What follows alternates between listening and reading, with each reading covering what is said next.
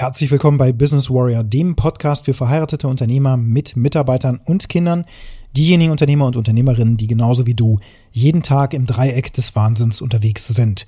Das heutige Thema lautet Kreise statt Hierarchien. Und wie das in deinem Unternehmen hilfreich sein kann, das erfährst du gleich nach dem Intro. Bis gleich.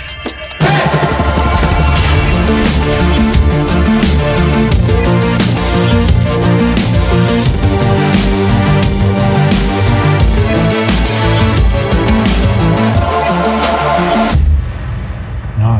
langer Tag geht zu Ende heute und die letzte Amtshandlung ist es, diesen Podcast hier aufzunehmen. Und ja, tatsächlich haben wir heute eine ganze Menge Fortschritte erzielt bei Alpha Process. Es gibt sehr bald ein neues Wiki und zwar schon Anfang der kommenden Woche wird es ausgerollt als Modul, da bin ich total stolz drauf. Äh, Wiki gibt es natürlich viele, aber in diesem Dokumentationsbereich schaffen wir dann noch eine zusätzliche Möglichkeit, um Wissen im Unternehmen zu strukturieren, zum Beispiel häufig gestellte Fragen und das Ganze dann zu koppeln mit Alpha Process, aber man kann auch einfach eine unternehmensweite ja, Prozesslandschaft aufbauen, eine Landkarte oder auch ein Handbuch und das ist schon ein, ein cooler Meilenstein, weil die Entwicklung da entsprechend permanent voranschreitet. Und während das passiert ist, habe ich heute aber noch ein bisschen drüber nachgedacht, wie eigentlich die Firmenstruktur so über die Jahre sich verändert hat. Der wir GmbH, in der ich ja Geschäftsführer und ja, die ich, die ich auch gegründet habe, ähm, wie sich diese, diese Hierarchien und Strukturen verändert haben. Ich hatte ja ein Experiment gewagt äh, zwischen 2015 und 2017 ungefähr, äh, dass ich die Firma komplett auf Holakratie umgestellt habe. Und das ist ja eine Organisationsform, die ich deswegen eingeführt habe, weil wir im Vorfeld auch schon agile Projektmanagement-Methodiken angewendet hatten und innerhalb dieser Methodiken äh, immer wieder auch Retrospektiven durchgeführt haben. Also geschaut haben, was können wir in unserer Arbeitswelt besser machen. Wir haben uns jeden Tag in ritualisierten Meetings getroffen, geguckt, woran wirst du als nächstes arbeiten, was ist das, was du fertiggestellt hast, was behindert dich in deiner Tätigkeit und haben dann eben jeden Tag daran gearbeitet, dass wir Hindernisse ähm, ja, wegarbeiten. Aber das war eben projektorientiert. Ich habe gesucht nach einer Möglichkeit, das Ganze unternehmensweit durchzuführen. Also nicht nur bei uns in der Softwareentwicklung, in der Produktion, sondern im gesamten Verwaltungsapparat, wenn man so will, ähm, im Projektmanagement und fürs gesamte Unternehmen, Marketing, Personal und so weiter und so fort. Und eines der sinnvollsten mir damals erscheinenden Möglichkeiten war eben, die Firma auf Holakratie umzustellen, äh, nachdem ich mich intensiv damit beschäftigt habe. Ähm, an dieser Stelle nochmal hier die Warnung, tu das nicht, denn äh, die Holakratie ist in ihrer Gänze kein sinnvolles Konstrukt. Na, wenn du dich damit näher beschäftigst und äh, vor allen Dingen auch kritisch das Ganze mal beleuchtest, dann findest du sehr viele kritische Berichte darüber. Ich kann einen weiteren liefern. Nur, nicht alles, was die Holokratie definiert hat, ist grundsätzlich schlecht. Ähm, es gibt ein paar Konzepte, die auf jeden Fall sehr, sehr sinnvoll sind und eines dieser Konzepte sind sogenannte Kreisstrukturen anstelle von Hierarchien. Und woher kommt das Ganze eigentlich? Also die Holokratie hat in sich auch diesen Grundgedanken, dass du eine Firma wie deine auch als menschlichen Organismus sehen kannst. Also du kannst dir vorstellen, bestimmte Bereiche in deinem Unternehmen sind sozusagen das Gehirn, vielleicht die Verwaltung, Produktionsplanung, äh, das Marketing, Human Resources und so weiter, was du da alles so vereinst. Das ist so die, das Steuerinstrument, Sales, Vertrieb. Ähm, und dann gibt es so vielleicht das Herz ähm, als Organ, das praktisch ja den Lebenssaft durch das äh, durch den Organismus pumpt, also die Produktion und die geregelte Produktion, die permanent auch läuft. Das könnte dein Herz sozusagen sein und dann gibt es noch weitere Organe. Und dieses Organschema, das ist in der Holakratie tatsächlich vertreten, indem du dann einfach sagst, mein Unternehmen ist nicht einfach eine Hierarchie. Es gibt jetzt nicht irgendwas, was wichtiger ist als etwas anderes. Also klar, der menschliche Körper funktioniert auch ohne Gehirn, das wissen wir. Wenn man hirntot ist, dann funktioniert der Körper ja noch weiter, kann er weiter funktionieren. Aber im Grunde ist es so, kein Organ ist irgendwie wichtiger als ein anderes. Wenn welche verloren gehen, dann ist im Zweifel eben der Gesamtkörper verloren oder in deinem Fall dein gesamtes Unternehmen geht den Bach runter wenn irgendein Organ krank ist, Herzinfarkt oder ähnliches. So, deswegen gilt es eben auch darauf zu achten, dass sich dieses ganze System, was sich dann aus den einzelnen Organen bildet, auch im gleichen Gewicht, Gleichgewicht hält und auch einen Takt einhält, also diesen Herzschlag hält. Das könnte dein Produktionstakt sein, den es einzuhalten gilt, sodass deine Produktion eben kontinuierlich ausgelastet ist und kontinuierlich läuft, ohne Unterbrechung, ohne Verschwendung und so weiter. Alles das, was du in diesem Podcast auch schon mal gehört hast zum Thema die sieben Arten der Verschwendung und Toyota Production System zum Beispiel. Okay, diese Kreisstrukturen, die die Holakratie jetzt uns mitgibt, die helfen dabei, dass wir praktisch auch einfach hierarchieübergreifend ja, wirklich Kreise malen. Also du kannst dir wirklich vorstellen, du machst einen Kreis und das ist der allgemeine Organisationskreis für deine Firma. General Company Circle nennt sich das dann da auch. Der allgemeine ähm, ja, Firmenzirkel, wo die wichtigsten Kernrollen vertreten sind. Und das Interessante ist, dass es dann eben auch weitere solcher Kreise geben kann, wie zum Beispiel den, bei uns war das dann der Softwareentwicklungskreis. Ähm, und da gibt es noch weitere Kreise, wie zum Beispiel ähm, ja, das Board, also da, wo die Gesellschafter zum Beispiel drinnen sitzen können. Ähm, und du kannst natürlich noch beliebig viele weitere Kreise definieren. Und jetzt überschneiden die sich aber auch. Also im allgemeinen Organisationskreis sind auch Vertreter aus dem Softwareentwicklungskreis. In dem Fall der Holokratie werden da immer zwei Personen bestellt. So eine Art ähm, Vertreter des Kreises und ein Stellvertreter, falls der Vertreter des Kreises mal nicht da ist oder eben krank ist oder sowas. Aber im typischen Fall sitzen dann zwei dieser Vertreter da, damit man so ein Vier-Augen-Prinzip hat. Und dann gibt es regelmäßige Meetings, die in diesen Kreisen abgehalten werden, um ja die Weiterentwicklung sozusagen voranzutreiben. Und zwar in dem Fall dann natürlich nach Holokratie-Richtlinien und so weiter, die brauchen uns jetzt hier nicht interessieren. Aber die Weiterentwicklung in den Kreisen sollte möglichst autark funktionieren, sodass die sich eben kontinu kontinuierlich weiterentwickeln. Der Wissens, die Wissensweitergabe erfolgt dadurch, dass man eben diese Kreisstrukturen jetzt aufbaut und Vertreter des Kreises in einen anderen Kreis schickt, wo dann eben dort bestimmte Probleme hocheskaliert werden können, also wenn man es so will. Ne? Also es ist jetzt keine Hierarchie, sondern es ist ja flach. Eine Kreisstruktur, die als Draufsicht sozusagen zu sehen ist. Das gesamte Unternehmen wird sich, wenn du das so machst, in Kreise ähm, aufteilen, die sich überlappen jeweils und im Grunde so ähnlich aussehen wie so ein Venn-Diagramm, V-E-N-N-Diagramm, kannst du mal googeln.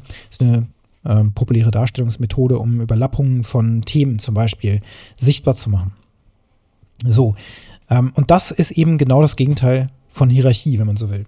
Denn in der Hierarchie ist es ja so, dass der Informationsfluss meistens von oben nach unten läuft und der von unten nach oben, der versackt dann irgendwo. Ne? Wenn also ein Team seinem Vorgesetzten etwas mitteilt, dann ist es hm, unwahrscheinlich, dass der das dann unbedingt nach oben eskaliert. Und wenn er das tut, dann hast du so ein stille Postprinzip, dann gehen Informationen verloren. Es gibt zu diesem Thema übrigens ein sehr, sehr interessantes YouTube-Video und zwar von Peter Nieschmidt. Rolle und Wertschätzung menschlicher Arbeit, wo eben die Probleme von typischen Hierarchien in Unternehmen sehr, sehr gut aufgezeigt werden. Also auch, dass Hierarchien natürlich auf dem Papier existieren. Also da hat man dann oben so den Chef, ja, das ist die oberste, ähm, das oberste, die oberste Instanz praktisch, die Geschäftsleitung. Darunter hat man dann bestimmte Managementbereiche. Das kann Personalmanager sein, das können dann aber auch äh, Projektteams sein. Darunter hat man dann die einzelnen Mitarbeiter und so weiter. Und da gibt es dann halt eine mehr oder weniger tiefe Hierarchie für dein Unternehmen. Und der Informationsfluss, wie gesagt, top-down. Aber jetzt sind ja in deinem Unternehmen Menschen aktiv. Ja, und die arbeiten ja in den jeweiligen Rollen, die eigentlich in der Hierarchie klar geregelt sind. Aber wenn jetzt zum Beispiel ein Top-Manager ein Verhältnis hat mit einer Produktionsmitarbeiterin, zum Beispiel, weil die irgendwie, vielleicht sind die auch verheiratet oder so, weil sie sich irgendwo auf einem Betriebsfest kennengelernt haben, dann tauschen die natürlich Informationen auch hierarchieübergreifend aus. Und man muss jetzt auch nicht nur irgendwie hier so an irgendwelche Affären denken oder sonst irgendwas, sondern das passiert ja auch, wenn die sich nach Feierabend irgendwo zum Bierchen treffen oder in einem Sportverein zusammen spielen und so weiter. Dann hast du Informationsfluss, der über Hierarchiegrenzen hinweg ja läuft. Das will man nicht unterbinden, das braucht man nicht unterbinden, aber das ist real. Und das bedeutet, dass Informationsfluss und aber auch ja Egos und persönliche Befindlichkeiten, persönliche Ziele und so weiter natürlich auch darüber nicht mehr sozusagen korrelieren mit den Zielen, die das Unternehmen rausgegeben hat. So top-down, wir wollen mehr Gewinn machen, wir wollen in diese äh, Geschäftssparte investieren, wir wollen in diese Richtung aufbrechen, strategisch und so weiter. Das kann dann torpediert werden, dadurch, dass Informationen durchs Unternehmen durchlaufen, die dann widersprüchliche ähm, Ergebnisse zur Folge haben, weil Menschen vielleicht gegen irgendetwas sabotieren oder revoltieren oder etwas nicht wollen und deswegen dagegen arbeiten und so, bewusst, unterbewusst, wir wollen niemandem was unterstellen, aber das passiert einfach in der Realität. Informationsflüsse sind niemals so, wie es auf dem Papier gemalt wird. Und das aber zu unterbinden, bietet sich eben das Ganze an, dass man Kreisstrukturen schafft, sodass es eben gewollt ist, dass Informationen ähm, durchs Unternehmen wandern und zwar gezielt und geordnet durch diese Vertreterschaft. Tatsächlich gibt es das auch in Großkonzernen. So etwas wird oftmals auch ad hoc gemacht ähm, oder aber auch geplant in Produktionsabfolgen äh, oder in Prozessen, die eben definiert sind im Unternehmen. Und das nennt sich dann Simultaneous Engineering Teams oder Cross-Functional Teams, wo eben fachbereichsübergreifende verantwortliche Personen sich regelmäßig zur Abstimmung treffen und bestimmte Schnittstellenthemen dann klären. Also Probleme, die auftreten. Ja, zum Beispiel äh, hatte ich hier auch im Podcast schon mal dieses Beispiel von einer Motorenentwicklung. Dann haben wir Getriebeentwicklung, Karosserie und das muss am Ende alles zusammenpassen. Dann haben wir noch die ganzen Steuergeräte in so einem Fahrzeug und so weiter, wenn man jetzt an Autos denkt. Und in diesem Team kommen jetzt alle zusammen, die grundsätzlich diese Komponenten Anforderungen kennen, die Probleme kennen und die tauschen sich dann aus. Das kann man also auch so machen, sollte man auch so machen, damit man eben dieses Expertentum und Spezialwissen auch durchbricht und vor allen Dingen auch die Kommunikation fördert. Denn die Kommunikation ist ja super wichtig, so dass eben über Probleme und auch ähm, Schnittstellen und Abstimmungen und so weiter schnell und geordnet gesprochen werden kann. Das Wichtigste dabei ist, dass solche Runden immer moderiert werden müssen. Das ist übrigens in der Holakratie ganz genau so geregelt. Es gibt ja eine riesen Constitution, ich weiß gar nicht, wie viele Seiten die hat, aber es ist alles geregelt in, einem, in einer Art ähm, Gesetzesleitfaden, also wirklich so eine Art Gesetz, was aufgebaut ist, wo ganz klar geregelt ist, wie bestimmte Meetings abzulaufen haben und dass bestimmte Meetings auch einen Facilitator brauchen, also eine Art Moderator, der aus der Gruppe heraus die Probleme sozusagen herauslöst, aufarbeitet, also sichtbar macht, aufschreibt und dann, dass diese strukturiert abgearbeitet werden. Also das ist aus der Holokratie tatsächlich ein nettes Prinzip. Und dadurch, dass jemand aber die Moderatorenrolle hat, ist der natürlich dann in so einer Vogelperspektive drin, während so ein Meeting tagt in so einem Simultaneous Engineering Team, wo man den Motorenspezialisten hat, den Getriebespezialisten, den Karosseriespezialisten. Und damit die jetzt nicht einfach durcheinander quatschen, am Ende nach zwei Stunden wieder zurückgehen in ihre Abteilung und nichts gelöst ist, braucht man eben auch einen klar definierten Moderator. Und in der Holokratie ist es tatsächlich so, dass es dafür einen Wahlprozess gibt. Jemand kann sich also aufstellen lassen zu dieser Rolle, um die auszuführen. Und dann können äh, andere ihn auch wählen oder sie, ja, also die Person wählen. Und die Wahl ist auch zu begründen. Und wenn diese Wahl dann am Ende auch angenommen wird, dann hat man jemanden als Facilitator für eine bestimmte Zeit gewählt. Und der übernimmt dann diese Rolle. Es ist nicht einfach Order Mufti, ja, von oben wieder Hierarchie, der Chef hat bestimmt, wer das macht, sondern das Team bestimmt jemandem aus dem Team, der die Moderation für einen gewissen Zeitraum durchführt. So, ich fasse das Ganze nochmal zusammen. Kreisstrukturen machen Sinn. Überleg dir mal in deinem Unternehmen, wo du Kreise bilden kannst, auch Arbeitskreise kannst du die einfach nennen, und wo du abweichst von einer typischen Hierarchie, wo jemand das Sagen gegenüber anderen hat und dann ist gut, sondern dass Menschen zusammenkommen, regelmäßig zu geordneten, immer wieder gleichen Zeitpunkten, die sie auch selbst irgendwo bestimmen können, damit das gut in ihren Arbeitsalltag reinpassen. Dann brauchst du einen Moderator aus der Runde. Am besten wählt das Team den Moderator für, sagen wir mal, einen Monat oder einen Zeitraum von zwei Wochen oder sowas der dafür sorgt, dass eine gewisse Agenda abgearbeitet wird. Und diese Spezialteams arbeiten dann an konkreten aufgetretenen Problemen, die zum Beispiel seit der letzten Woche eben hochgekocht sind. Und das macht ihr von Woche zu Woche, regelmäßig.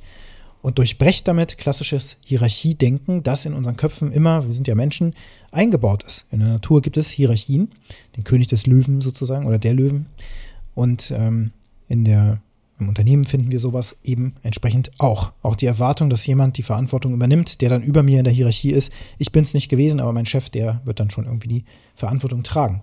Das wollen wir durchbrechen. Wir wollen die Menschen mit in die Verantwortung einbinden und auch in Entscheidungen mit einbinden und aber auch die Kommunikation fördern, damit in deinem Unternehmen sich schneller Dinge verbessern, die momentan immer wieder dringliche Problemlösungen erfordern. Brandherde, wo du vielleicht als Geschäftsführer und Chef immer wieder selber reinspringen möchtest. Oder musst. möchtest, genau. Die meisten möchten das, weil sie sich damit ziemlich cool fühlen, die Probleme für die Firma jedes Mal zu lösen und Feuer zu löschen. So, wie kannst du also eine Kreisstruktur bei dir schaffen? Und vor allen Dingen Teil 2 der Aufgabe, schau dir mal das Video von Peter Nieschmidt an. Und da wünsche ich dir jetzt schon viel Spaß für. Und wenn dir der Podcast gefallen hat, dann hinterlasse mir eine positive Bewertung auf der Plattform, wo du ihn gerade gehört hast. Und Wenn du mit mir Kontakt aufnehmen möchtest, zum Beispiel für eine Zusammenarbeit, dann kannst du das sehr gerne tun. Die Kontaktdaten findest du in den Shownotes. Jetzt wünsche ich dir einen ganz erfolgreichen Tag.